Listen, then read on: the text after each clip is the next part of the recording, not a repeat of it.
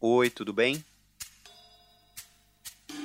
Eu não sei você, mas eu já comprei um caderno de desenhos.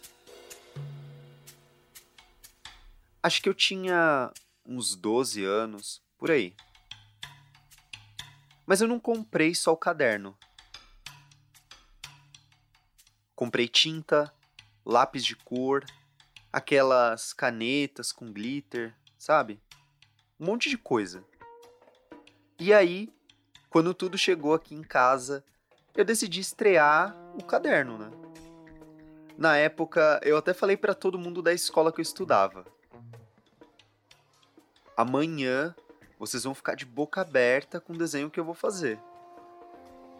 E aí, fiz o desenho. Só que na minha cabeça, aquilo ali era uma obra de arte, um abaporu da vida. Só que não. O primeiro desenho daquele caderno foi um boneco de palito. O segundo também. O terceiro. O quarto. E aí eu decidi parar. Em menos de um mês, eu comecei e terminei a minha carreira de desenhista. Mas brincadeiras à parte, essa história que eu te contei agora há pouco tem uma relação com o episódio de hoje. E eu te explico por quê.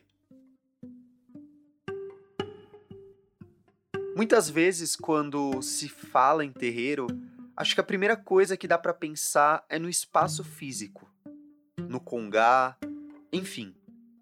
Ou quando se fala de umbanda no geral. A gente lembra dos guias e orixás que estão ali inseridos em uma casa. Mas agora, olhando para fora desse espaço, onde você enxerga os orixás? Onde você enxerga os guias de Umbanda? Você até pode me dizer que enxerga eles em tudo o que você faz ou o que você vê. E é bem por aí mesmo. A gente fala que orixá é divindade, é vida, enfim, mas também pode ser arte. Arte essa que vira axé. Hoje, então, eu converso com duas pessoas de terreiro e que são conhecidas pelas suas ilustrações e quadrinhos. O quadrinho estava desde o início, assim, para mim, principalmente quando entrou essa revista, então eu não consegui dizer que história em quadrinho não ia fazer parte disso, sabe? E aí a gente tá aqui, né? Tentando. Eu acho que é isso. Enquanto a gente estiver vivo, a gente tá tentando, né? A gente tá caminhando. O importante é, é o caminho mesmo. Não, não obje... É claro que a gente tem objetivos, é importante a gente ter objetivos, mas que a gente sempre caminhe, caminhe. Eu sou Matheus Salustiano e esse é mais um episódio do UmbandaCast, um podcast sobre Umbanda e diálogos que agregam.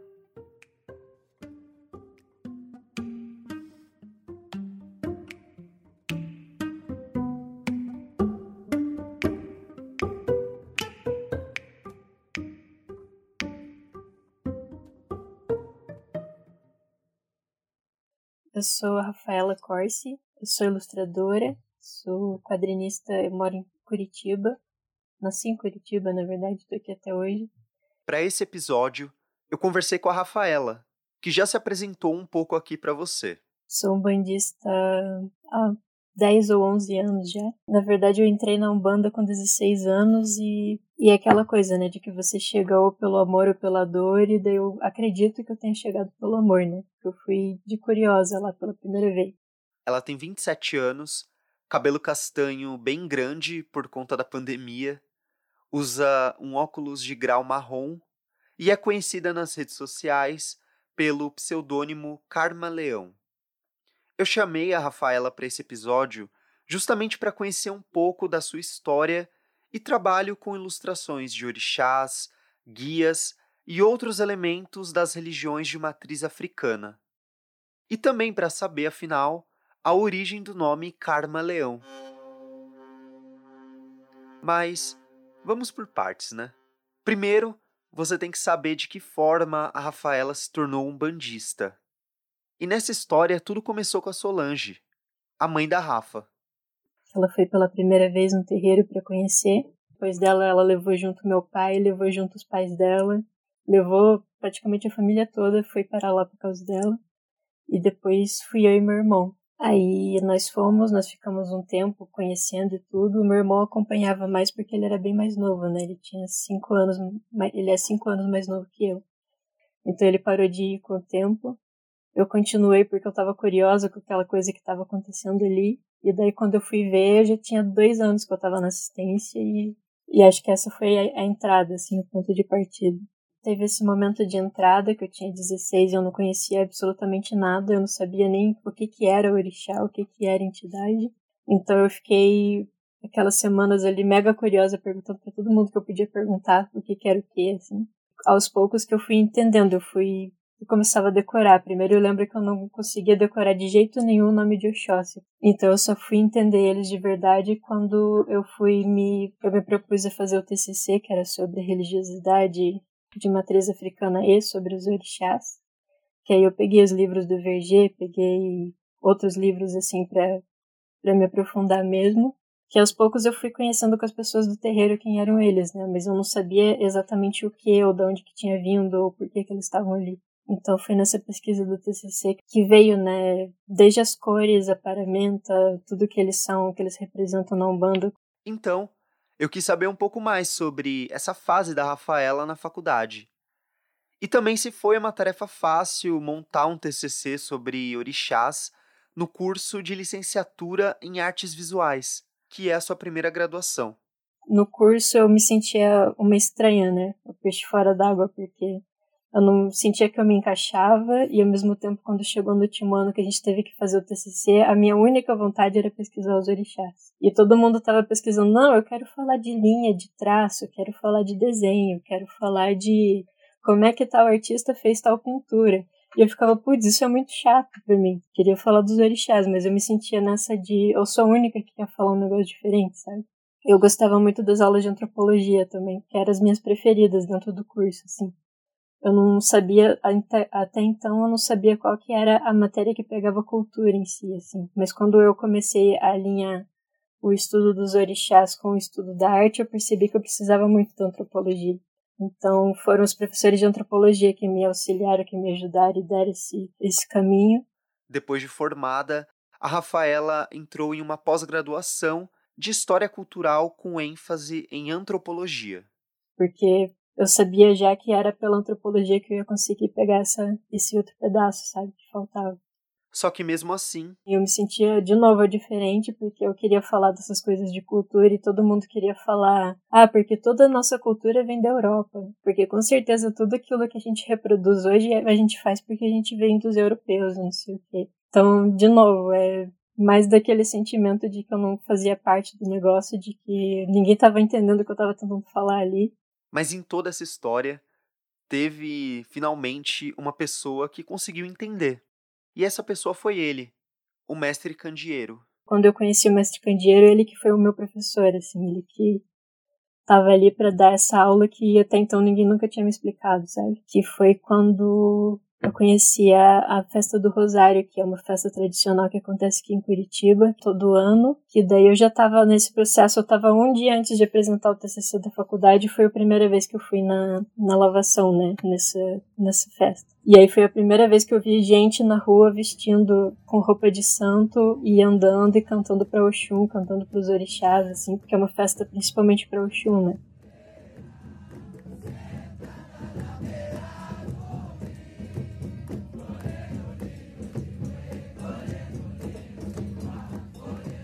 Quando a gente fala da lavagem da escadaria, a gente usa muita água e muitas flores amarelas, então é uma festa para ela, assim. Então foi a primeira vez que eu vi uma manifestação dessa na rua, assim. Eu acho que assim como teve um momento em que eu conheci uma banda e isso mudou a minha vida do jeito que eu não esperava, quando eu conheci a festa do Rosário, aquilo mudou a minha vida de novo, assim.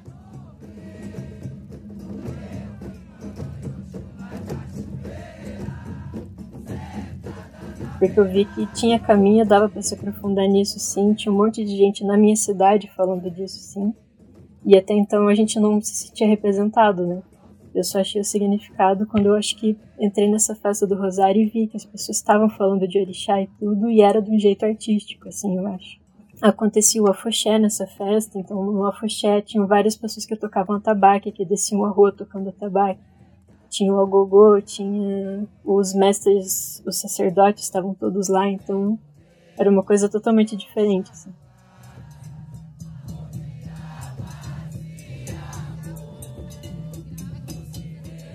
Então, eu não sei se em São Paulo tem, mas aqui em Curitiba foi a primeira vez que eu vi uma, uma manifestação dessa, então eu comecei todos os anos também. E aí, logo de cara, eu lembro que eu cheguei para mestre Candeeiro e eu já quis conversar com ele. Eu falei: Olha, eu não sei o que vocês estão fazendo aqui, mas eu preciso muito fazer parte disso. Eu não sei como nem porquê, mas é como se eu estivesse sentindo esse chamado para falar com ele, sabe? E aí ele falou: Ah, não, você é bem-vinda. Se a gente quiser, se quiser escrever um projeto, a gente quiser fazer alguma coisa junto, vamos fazer. Aí no ano seguinte eu já escrevi um projeto de exposição e já chamei ele pra gente fazer esse projeto. Aí eu descobri que eles têm uma ONG chamada Centro Cultural Maitá, que eles se autoproclamam como afro-paranaenses, então eles já começaram a me ensinar sobre isso. Eles me chamaram numa reunião no escritório da casa deles e falaram pela primeira vez, eles foram essas pessoas que falaram: olha, se você quer trabalhar com isso, com a questão afro e tudo, você tem que entender que você precisa estudar sobre branquitude.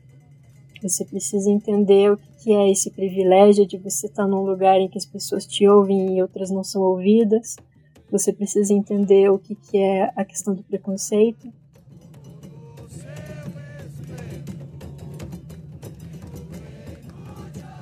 Desde então, desde o começo no TCC, eu já queria pegar essa ideia do preconceito, só que eu não, queria, não sabia dizer por onde, assim, porque eu estava muito no início, eu não tinha me aprofundado em nada. Então o candeeiro veio e falou: agora você vai se aprofundar então, a gente vai estudar raça aqui, a gente vai falar da questão do porquê que uma coisa é diferente da outra. Então, se não fossem eles, assim, eu acho que nessa minha trajetória, muita coisa do que eu penso hoje eu não. eu teria ido para outro lado, sabe?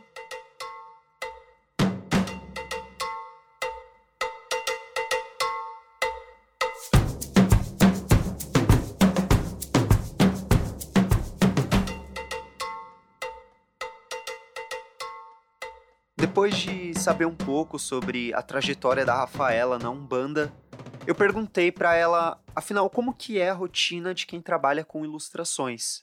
Eu acho que quando eu comecei a trabalhar, a pensando na arte assim como trabalho, veio meio que as duas coisas assim. Tanto ter que planejar o que, que ia para rede social, que eu não posso parar a rede social porque ela é o meu carro-chefe, assim, digamos. É por ela que o meu trabalho está sendo divulgado e ao mesmo tempo que aquilo que você faz como trabalho nem sempre você está afim de fazer, assim. Então vem um trabalho, sei lá, que vai pagar um dinheiro bom, por exemplo, e eu tenho que fazer porque eu preciso do dinheiro, né? Mas ao mesmo tempo que eu tenho que fazer aquele trabalho funcionar com o meu traço, porque a pessoa me chamou porque eu tinha o meu traço específico e ela queria que fosse daquele jeito. Então é um desafio, assim eu comecei a me planejar mais na rede social depois, assim, quando eu pensei, sempre vai ter uma data específica que tá para chegar, então o que, que eu vou fazer para essa data? Então as datas ajudaram muito na organização, assim, tipo, semana que vem vai ter tal coisa para acontecer, daqui a duas semanas vai ter outra coisa.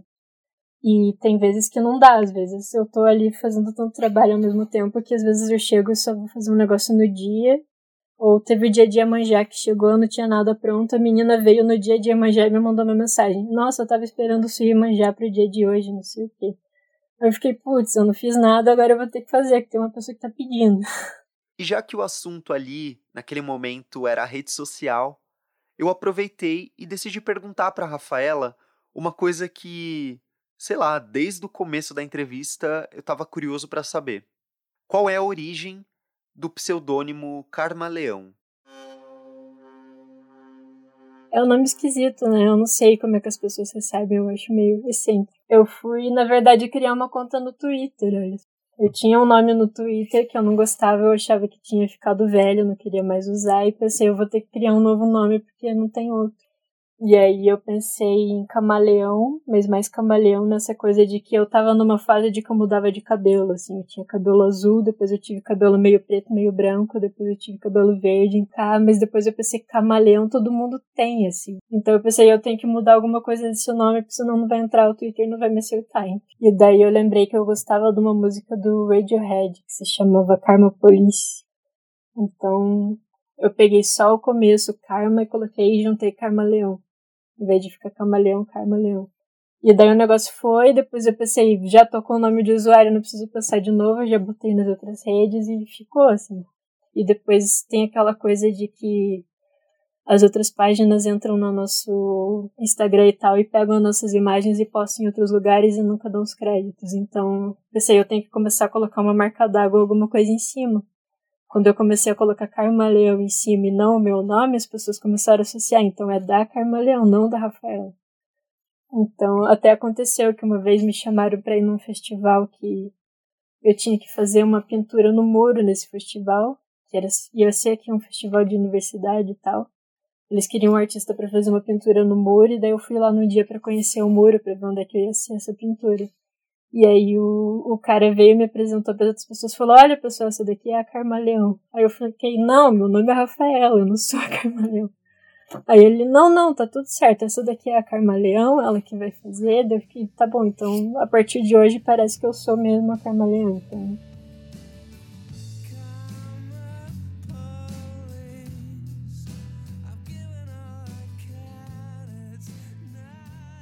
Agora, Antes de passar para o segundo entrevistado desse episódio, a Rafaela comentou algo que é bem comum e muitas vezes também acontece comigo. É aquela coisa da insegurança nunca larga do nosso pé. Assim, a gente está sempre pensando se faz mesmo, se não faz, se isso daqui é demais ou se daqui é de menos, o que, que a gente está falando para outras pessoas, né, através do desenho na questão do trabalho também, até me ajustar e entender que se é uma pessoa que tem que trabalhar com negócio autônomo, tem que ter disciplina, tem que ter. Você tem que estar tá lidando com pessoas e ao mesmo tempo você tem que estar tá correndo atrás de trabalho para não faltar, porque o autônomo nunca vai ter aquele salário garantido, né? Então, lidar com isso também lidar com tudo aquilo que a gente também sente, a expectativa que a gente tem de conseguir um trabalho ou não, etc. Então, tudo isso veio junto, assim. E daí, mais pro fim da faculdade que eu comecei, que eu abri o Instagram, né? E daí no Instagram que eu comecei a colocar algumas coisas, mas ainda assim eu morria de medo. Ainda morro de medo, as pessoas não, não sabem muito sobre isso, mas tenho medo de postar. Às vezes eu coloco um negócio e fico, putz, isso daqui tá horrível, não quero. Ou isso daqui com certeza tem que ficar de fora, essa coisa da decisão do que, que você mostra e o que você não mostra. A gente fica muito inseguro, né? Porque o desenho a gente faz aqui, tá só a gente e o desenho, mas quando isso vai ser postado, isso vai pro mundo, então vai saber, né? O que, que acontece depois, então tem coisas que a gente nem mede, assim, até onde que vai. E nessa de saber para onde vai uma ilustração, ou, sei lá, até mesmo esse podcast, eu lembrei de alguém que já apareceu por aqui e com certeza te ensinou muita coisa. Ele mesmo, Exu. E não, ele não deu as caras aqui para dizer que a série Mojubá continua. Né? Vamos, vamos deixar Exu descansar um pouco. Só que já que Exu passou bastante tempo aqui no BandaCast, eu decidi trazer o Paulo. Bom dia para quem é de bom dia, boa tarde para quem é de boa tarde, boa noite para quem é de boa noite. Isso porque foi ele quem fez todas as cinco capas da série Mojubá. E assim como a Rafaela, o Paulo topou falar comigo. Mas antes de conhecer um pouco a história dele e a sua trajetória na Umbanda, eu vou dar um recado rapidinho e eu já volto.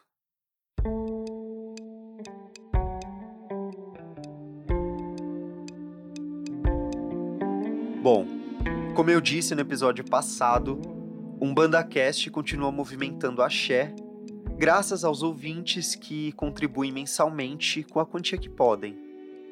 Por isso, se você que está ouvindo agora e quiser apoiar esse projeto que é feito de forma 100% independente, eu vou deixar aqui algumas formas de fazer isso. Vamos lá! Você pode apoiar o podcast pelo Pix, por exemplo. A gente tem a chave contato.umbandacast.gmail.com Ou também você pode acessar o site apoia.se barra umbandacast. E também tem uma outra opção para você. A gente está lá no PicPay, é só buscar pelo arroba umbandacast.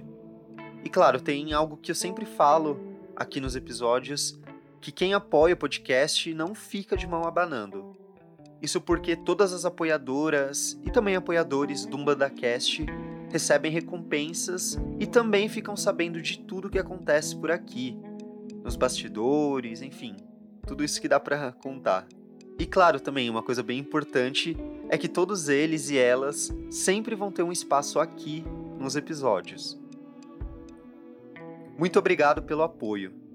Lenise Menegaso, Túlio Barbosa, Emerson Silva, Natasha Renault, Renata Becker, Bruno Brusarosco, Aslan Cal, Gabriela Micoli, Richard Paiva, Aline Santos, Luciana Ueda, Laís Lepper, Carolina Melo, Amanda Cristina, Natasha Sifone, Cristiano Alvarenga, Regina Penzo, Raoni Gonzaga, Jefferson Toito, Alexandra Monteiro, Ana Paula Menezes, Astus Bittencourt, Jéssica Guimarães, Letícia Custódio, Alan Porto, José Maria Júnior, Tatiane Tati, Daniele Cheguerin, Ellen Arruda, Rayane Valim, Leonardo Mancuso, Tainá Morgante, Mário de Poe, Álvaro Araújo, Dedre Rodrigues, Valéria Maltauro, Cleiton Cruz, Fábio Rocha, Maurício Garcia,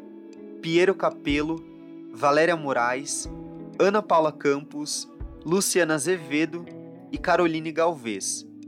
E claro, se agora não dá para você apoiar financeiramente, a sua contribuição ouvindo o podcast, divulgando para os amigos e seguindo também o feed no seu tocador favorito é fundamental para que um BandaCast alcance mais e mais ouvintes.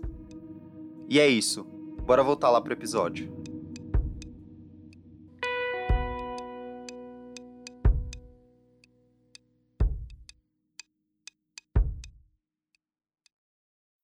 De Curitiba, onde a Rafaela mora, eu volto aqui para minha terra em São Paulo para falar com ele.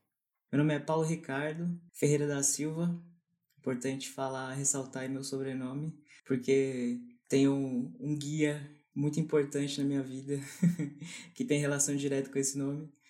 E tenho 27 anos, sou paulistano, criado aqui em São Paulo, mas bicho solto do Nordeste, minha família inteira é nordestina.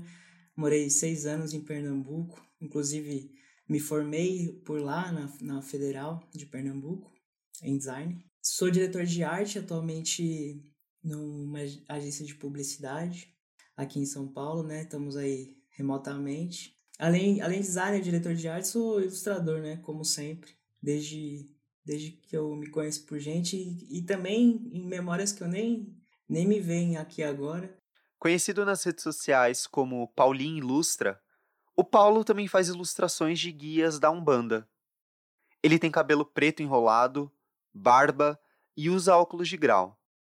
Nos poucos vídeos que ele grava, quase sempre decide botar o seu chapéu de cangaceiro, que inclusive já virou ilustração também.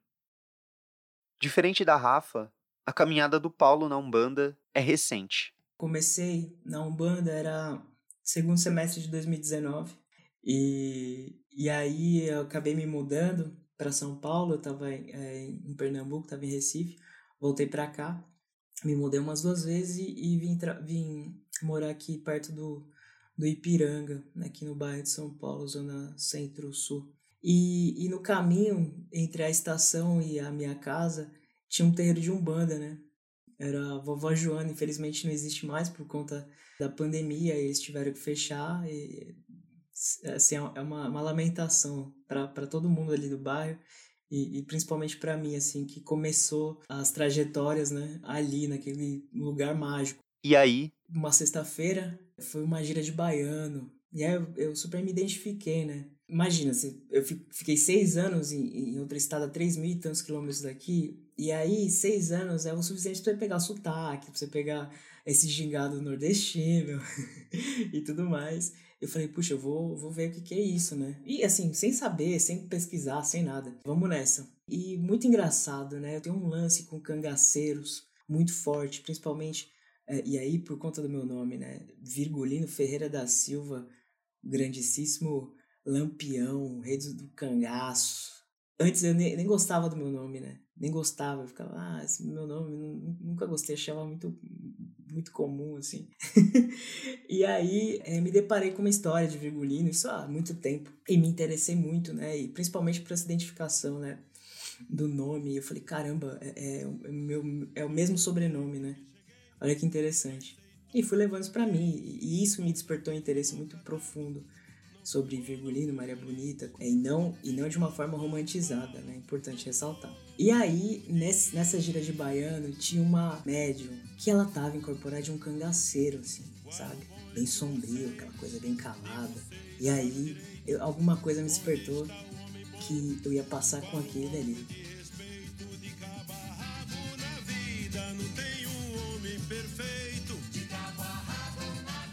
E o Paulo passou mesmo com aquele guia.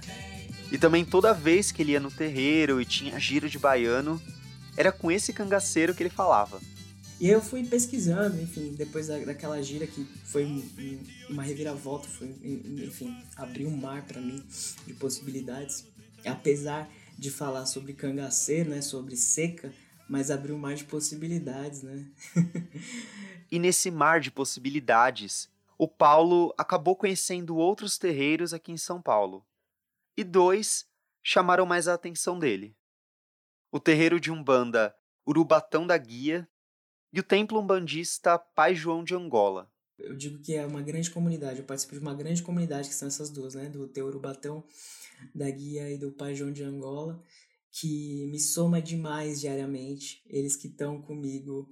É, eu quase não conheço as pessoas pessoalmente, né? Por conta da pandemia, mas a gente já criou um vínculo muito forte, né? Já, já criou um, um vínculo de se ajudar, mesmo que de longe, mesmo que online, mas a gente a gente se ajuda, a gente sempre tá sabendo o que está acontecendo e dando força, né, quando precisa. A gente é continuidade da nossa ancestralidade, né? Pouco se fala sobre ancestralidade. Muito importante a gente olhar para um culto afro-brasileiro e de pagelança também, afro-indígena, aliás, é onde a gente visibiliza e dá voz à, à nossa ancestralidade, que a gente ouça mais do que passar à frente do guia, por orgulho, por ego, por estar numa situação difícil e entregar todos os nossos problemas ou nossas justificativas nas costas do guia. Coitado do guia, né? O guia já sofreu tanto em vida, a gente precisa fazer o nosso.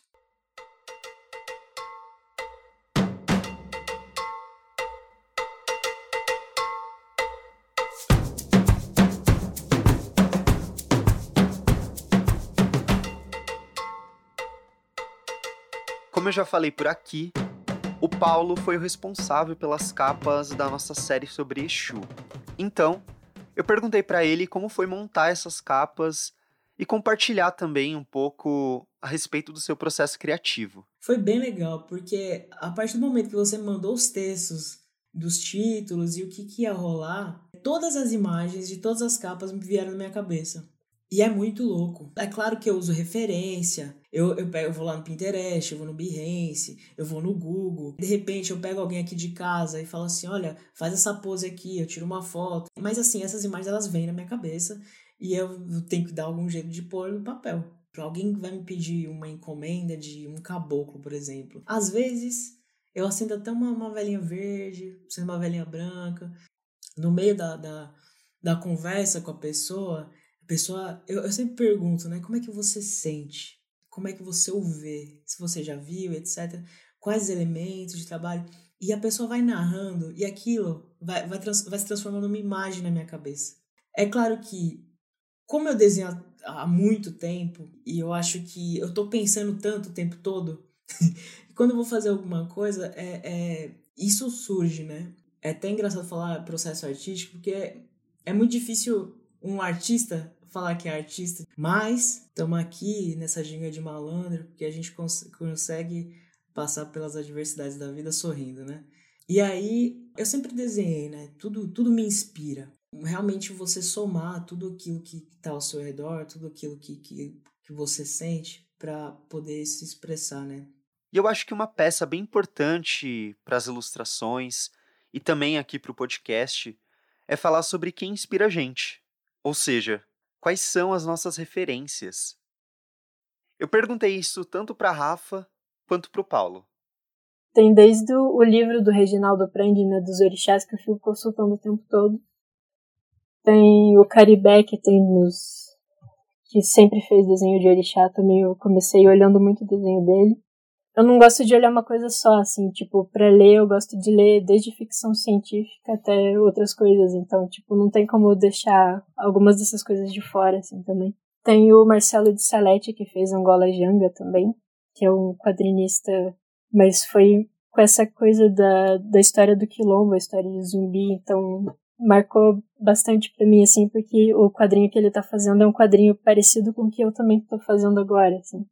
Eu tô fazendo um sobre desmistificar, assim, essa história de Curitiba e dizer que Curitiba foi uma cidade erguida só por europeus, assim, que tem aquela ideia de que não, Curitiba é superior porque ela foi erguida por europeus, foi pensada por europeus, então por isso ela é melhor do que todas as outras. Assim. E é uma coisa muito sombria, assim, quando você vai olhar na história, tem imagens da praça, uma das praças principais de Curitiba, com um monte de gente fazendo o sinal da a saudação nazista, assim, então é, é muito tenso olhar que faz muito pouco tempo que isso aconteceu, sabe? Isso está muito presente aqui ainda até hoje. A gente tem um prefeito que está aí hoje derrubando monumento e querendo colocar ainda essa ideia dos europeus. Então, isso também é uma, uma, um tipo de referência que o próprio Candeeiro me passou. Assim, ele pesquisa pra caramba e dessas pesquisas ele me trouxe essas coisas, então meio que virou uma referência à pesquisa dele. Assim. Também me influenciou bastante até não só no tipo de desenho que eu faço, mas acho que na temática, né? no tipo de tema que eu queria produzir, muita coisa ele me trouxe, assim, também. Pode ser óbvio, mas o óbvio precisa ser dito, né? Referências negras, referências de povos marginalizados, povos indígenas. E eu, como artista, é meu dever trazer essa representatividade para algo que agora faz parte da minha vida, que é a Umbanda. Mas eu, eu gosto muito, assim, do trabalho do Heitor, que é minha referência, Heitor Gaspar, do Tipo Cumba. Carma Leão é uma das principais referências. Ela traz um, uma, umas coisas muito legais. Eu amo o dinamismo do traço dela. É muito isso. Eu, eu, eu, na minha cabeça é isso, né? Eu vejo os guias tudo assim, daquele jeito que ela faz. E nessa fala do Paulo, já deu para notar que quando a gente cita aqui no episódio as referências, não é algo só de estilo ou traço. É também falar de todos os tipos e formas de representatividade. Porque é aquela coisa de que eu participo da Bienal de Quadrinhos que acontece aqui e tem aquela coisa de você vê muitos, muitos homens participando, muitos homens fazendo quadrinhos para eles é super normal. Eles chegam, se encontram nos eventos e todas as referências que eles têm são só homens também. Então você nunca se sente parte daquilo, sabe? Quando você conversa com eles ou quando você vê as pessoas que produzem. Então quando tem uma mulher, aparece uma mulher lá fazendo, você fica, meu Deus, você é como você que eu vou conversar, sabe? Porque é aquela coisa de novo, a gente fica sendo um peixe fora d'água quando a gente encontra uma pessoa que talvez entenda o quanto fora a gente se sente ali naquele espaço, a coisa meio que muda, assim. Então teve outras artistas mulheres também que eu fui ler e por mais que elas não falem dos mesmos assuntos que eu, assim, só de saber que elas estão ali e que elas também não se sentiam parte daquilo, acho que dá uma diferença. O legal do Instagram e dessas pessoas que elas trazem um pensamento e você, putz, olha só isso aqui. Olha que interessante. E somar, né? Às vezes alguma coisa não funciona e você fica, tá, eu vou deixar só para admirar esse cara, mas eu não vou trazer isso porque eu faço, porque não vai funcionar. Então, então é muita mistura, assim, é muito difícil às vezes separar, porque com o tempo você vai e acaba misturando tudo, assim.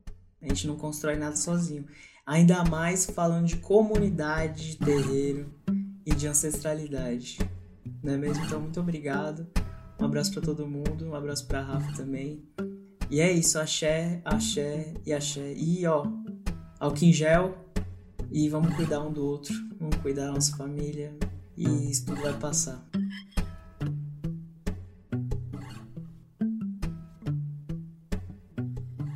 Umbanda Cast é um podcast sobre Umbanda e diálogos que agregam. Eu, Matheus Salustiano, fiz a pesquisa, roteiro, entrevista e edição do podcast.